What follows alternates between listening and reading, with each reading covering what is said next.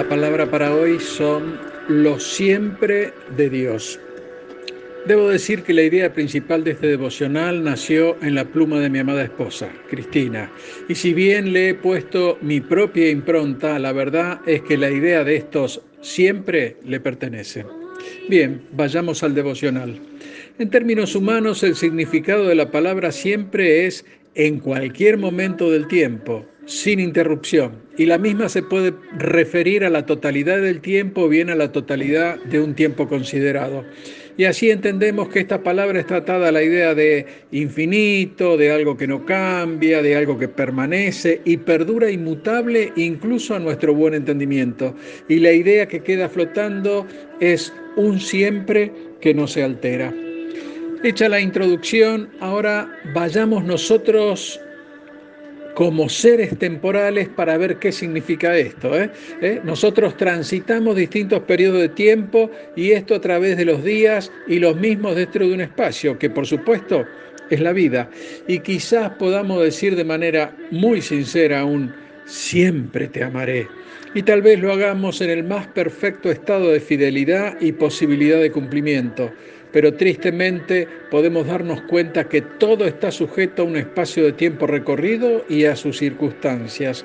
Por ejemplo, para nosotros siempre se traduce en todas las ocasiones en que me sea posible o en todas las ocasiones en las que se den las circunstancias apropiadas. Y así vemos que nuestras promesas de un siempre se hacen esquivas por las propias circunstancias en las que estamos inmersos en el propio vivir pero debemos saber que hay alguien en nuestras vidas que cuando dice siempre, es siempre. Y este es nuestro gran Dios, ya que para Él, que vive en un eterno presente y Él mismo está instalado desde antes y después de la eternidad, y además es un presente que no tiene fin y que además supone compromiso, responsabilidad y fidelidad. Para Él más que una palabra es un estado de perpetuidad y así vemos que solo Dios puede garantizar el cumplimiento de la palabra siempre. Veamos lo que nos dice el profeta Isaías en 48. Dice así, sécase la hierba, marchítase la flor, mas la palabra de Dios permanece para siempre.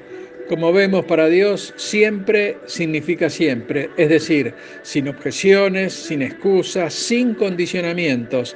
Y vemos que su palabra está plagada de promesas para bendecirnos a nosotros, sus hijos. Veamos lo que nos dice Mateo 28:20 y Jesús es el que habla y dice, enseñándoles que guarden todas las cosas que les he mandado. Y he aquí, yo estoy con ustedes todos los días hasta el fin del mundo.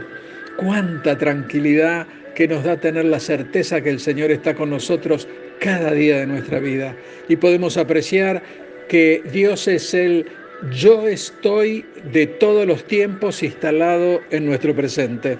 ¿eh? Y si vemos el Salmo 34, 15 que nos dice, los ojos de Jehová están sobre los justos y atentos sus oídos al clamor de ellos. Aquí nos asegura que Él estará siempre disponible para nosotros y para nuestras necesidades, y que Él siempre está para escucharnos, siempre está esperando que le hablemos, que le contemos nuestros proyectos, nuestros sueños, nuestras tristezas y también nuestras alegrías. ¿eh? Y el salmista afirma, hubiera yo desmayado si no creyese que veré la bondad de Jehová en la tierra de los vivientes y nosotros podemos afirmar lo maravilloso que es saber que Dios siempre está para nosotros y que además Él desea participarnos de su gloria aquí y ahora en la tierra de los vivientes. ¿eh? Y el profeta Isaías en 41.10 nos dice, no temas, porque yo estoy contigo, no desmayes, porque yo soy tu Dios que te esfuerzo, siempre te ayudaré, siempre te sustentaré con la diestra de mi justicia. Y a través de estas palabras Dios nos asegura que Él siempre nos ayudará y si bien nosotros no podemos negar que las personas nos pueden ayudar en algunos momentos de dificultad, también sabemos que esas personas nos pueden fallar y pueden hacerlo por acción o por omisión.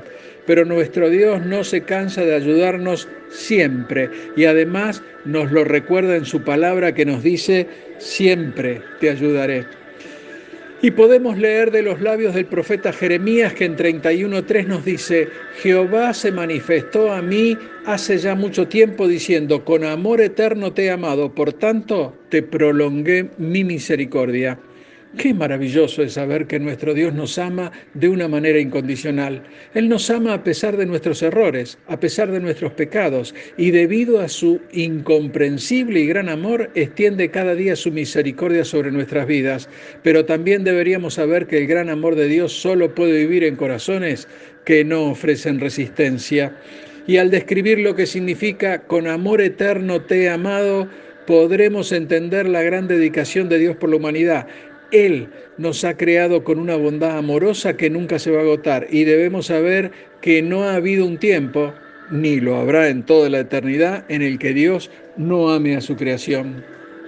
Hermano, tú debes saber que el eterno amor de Dios por nosotros siempre ha estado allí y siempre estará por siempre y que además no hay nada que podamos hacer para que Dios nos ame más o menos de lo que Él ya nos ama ya que su amor por la humanidad no es porque cada quien lo merezca un poco más o un poco menos, o por lo que hacemos en el caminar por esta vida. No, no, no.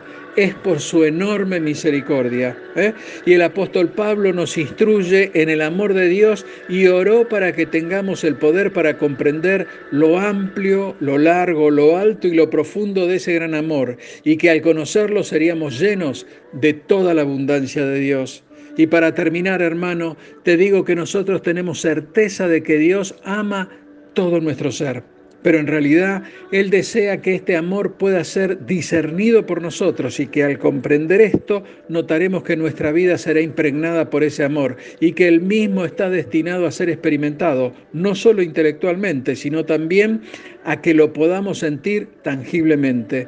Por lo cual, Oro para que este amor que sobrepasa todo entendimiento penetre todo tu ser, hoy y siempre. Dios te bendice. Amén.